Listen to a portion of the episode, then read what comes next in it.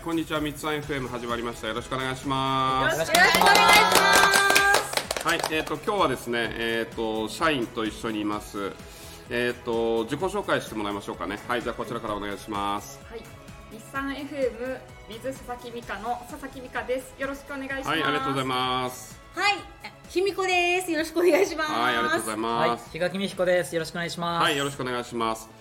はい、今日はですね、えっ、と、まあ、美香さんも、えっ、と、卑弥呼さんも、きみこくんも、僕も、あと、もう一人、あさみさんとか前田先生もね、ラジオやってるんですけど、そのメンバーでちょっと集まって話をしようかということで、えっ、と、一緒に収録をして、同じ現場にいます。はい、はい、はい、ということで、どうですかね、ラジオやって、多分3回目の放送ぐらいまでやってますよね。そうですねあさみさんが1回多いんですかね、おそらく。はい。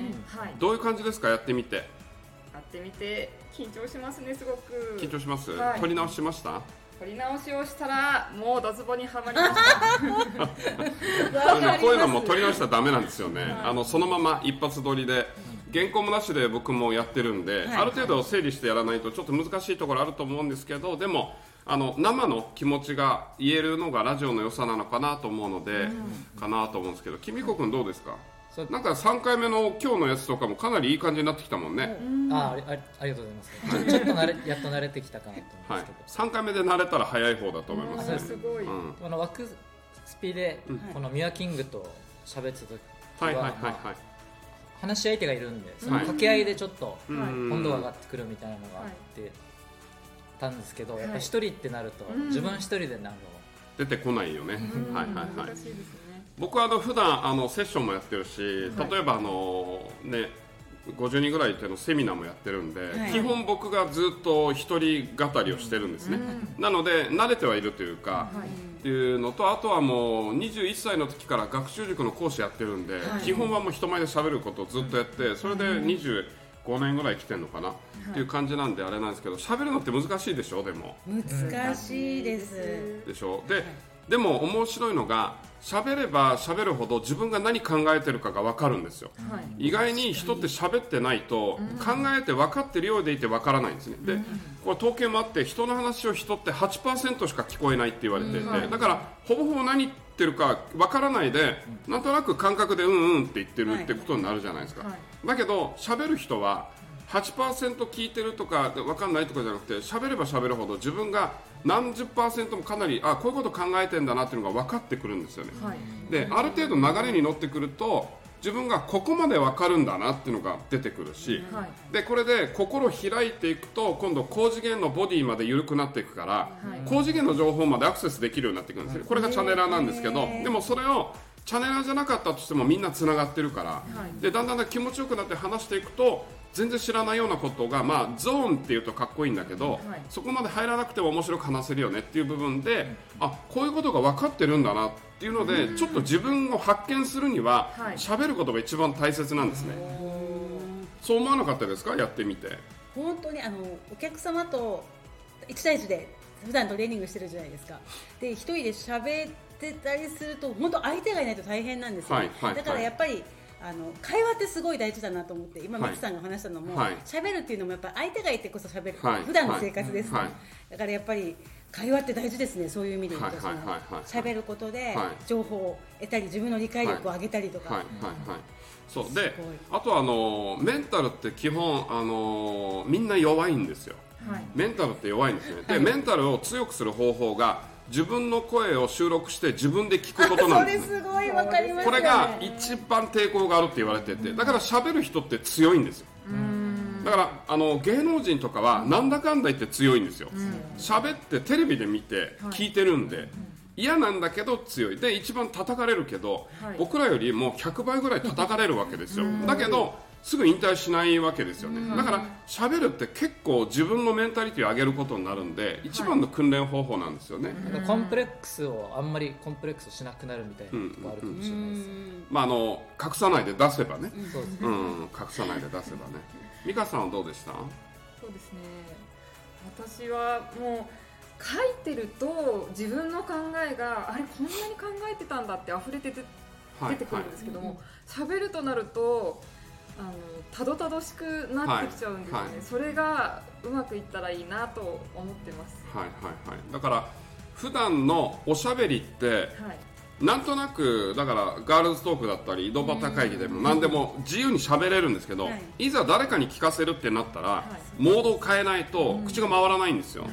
そう。だからそういう部分が面白い、であのやっぱり一番いいのはやっぱりその内容がねすごいいい内容を話せないと思うんですけど僕も含めて。だけど自分が話してる中で自分の整理がつくので、自分が何者であるかっていうのが分かっていくっていう部分で、あのーでレターもいっぱいもらってるでしょ？はい。あのーいいねとかももらって、いいねもらったら嬉しいでしょ？嬉しいですね。めちゃくちゃ、あおー誰が押したんだこれ。みたいな。大好きって思いますよね。あとレターなんかもらったらもうねもう絶対もうもう付き合いたくなりますよね。ただあの僕が面白いのがえっとなんか名前がなんかなんかピアノだったり、シンセサイザーだったりなんはい。か適当な名前になってるじゃないですか、あれできてあのミッツさんいつもありがとうございますっていろいろ書かれてるんですけど、正式名称書かれてる僕わかんないんですよね。であチャネラーだから勝手にチャネリングしなさいってことなのかってあれがねあの大変。名前書いてくれないと僕も大変なんでどこのいつの誰なのかがわからないんですよね。試されてるんですかね。皆さんうんそうそう試されてるんでしょうね。よろしくお願いします、そう名前書いてくれたらね、でもやあの本当に嬉しいなと思うんで。でやっぱり僕聞いててなんだろうなあの美香さんとかはやっぱり自分の良さというかテンポというか、なんとなく安心感みたいな部分で面白いというかだって僕のことをアーニャって言ったじゃないですか。どこをどう見たらアーニャなんだろうと思ってあのピーナッツ大好きじゃないですかアーニャって。僕ピーナッツ大嫌いなんですよね。だからあれと思ってあんな可愛かったらもうもっとね表に出た方がいいなと思ったりああいう発想って美香さんなりならではでやっぱり面白いなと思ったんですよね、うん、でありがとうございます。エミさんは卑弥呼さんはなんか初めて僕小学校から知ってるじゃないですか。だから僕幼稚園の時行ったらもう2年生でしょ？そうですね。小学校の時。小学校にねで高校までずっと一緒なんで見てるんですよね、だけどあんなに明るく明るかった卑弥呼を見たことがない。えなんか体操のお姉さんみたいですよね。もうだからもうそうそうそうそう。もうだからなんかめちゃくちゃ酔ってるんだろうなって 初め聞いた時にはい。めっちゃ酔っ払ってるんだろうなと思って。ノンアルコールです。5本 ,5 本ぐらい飲んでるような感じだったなと思って、だけど面白いですよね。元気があるんでトレーナーって感じがする、トレーナーって感じがやっぱり元気もらえるし僕だから全部聞いてるんですよ、全部聞いて。であのー全員分聞いてるからめっちゃ時間かかるんですよね。うん。であのでもいいなと思いましたね。あのありがとうであと僕とカウンセリングした時の話とか、はい。あこういうこと僕言ったんだなとかあこういうふうに思って来てくれてたカウンセリングに僕がこういういらんこと言ったんだなとかね。ああいうのやっぱり面白いですよね。そうですね。でも、うん受けた人はね全部覚えてますよね美香さんもね。そうそうそう。美川さんにもね家引っ越せって11月中にって言ったっていうのね聞いてもとんでもないやつだな。とんでもないやつだなみたいな。だけどあれは僕が言った意図としては聞いて思い出したんですけど、すぐ動いてすぐ変われないって思いすぎてた美香さんに何かがあのあったらいいなと思って不可能に近いようなこれ引っ越しだなと思ったんですよね。だからそれを言ってあの動いてもうパパって動いてはい。だから美香さんってあの動きが速いのがあるからだってバレーボールだって特待生でしょ？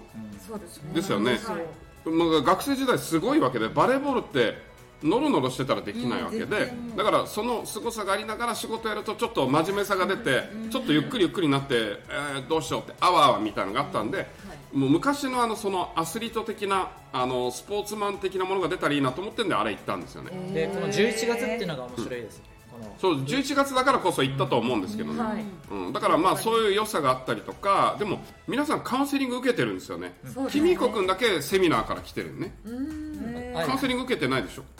セミナー受ける前に受けました。あカウンセリング受けたあそうなんだ。みんなカウンセリングから来てるんですね。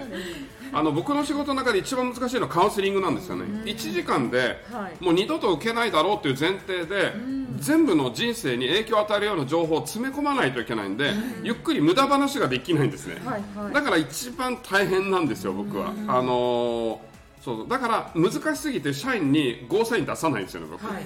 まだチャネリング会の3時間4時間ぐらいずっと順番で質問してっていうのがなんとなく雰囲気も盛り上がっていいやりやすいんですけどカウンセリングがめっちゃ難しいんで、そう。だけどまあそのスタートだったんですよね。一生分の1時間っていう。そうそうそうそう。僕そう思ってやってるんで。できみこくんの今日あの僕聞いたのがギフテッドってやつのやつであのーあれもねなんかやっぱり淡々と話しててだんだんだんだん知的さが出てきてるというか、はい。いい感じで気持ちがなんというかじ自分なんか緊張感まあ言葉はね止まったりはしてるんだけど、考えてる感が漏れてるじゃない、なんか静かななんか小説家みたいな雰囲気あるでしょ？ありますよねあの。その良さが出てくるっていうか。それこそさっきみつさんが言ったあ話じゃないですけどこの喋り出してこういう方向で行こうかなと思ってうん。撮るんですけどはい。喋、ってみるとあなんかこっちに行った方がいいかなみたいな感じで、うんうんうん自分が考えてることが分かるみたいな、うんうん。まあ、今日感でもじました。きみこくんからそれを一番今日感じましたね。おー素晴らしい。きみこくんからはやっぱり感じてきみこくんってもうどのくらい？12年ぐらいいる？会社入ってはい。で僕のカウンセリングとかセミナーとかセミナーって言っても朝10時から夕方5時までとか、そういうのってあとはもうしあの3泊4日とかあの辺ももうずっと文字起こしたりしてるんで、誰よりも膨大な情報を聞いてる人なんですよね。ね。だけど表に公表してくれないから、はい。ラジオやったっていうところがあるんですけど、そういったものもいろいろ聞けていければいいのかなと思います。はい。はい。ということで一応あの紹介動画ということで、えっと収録をしてみました。はい、じゃあこの辺で今日は終わりたいと思います。は、はい。いご視聴いただきありがとうございました。ありがとうございました。はい、失礼します。失礼します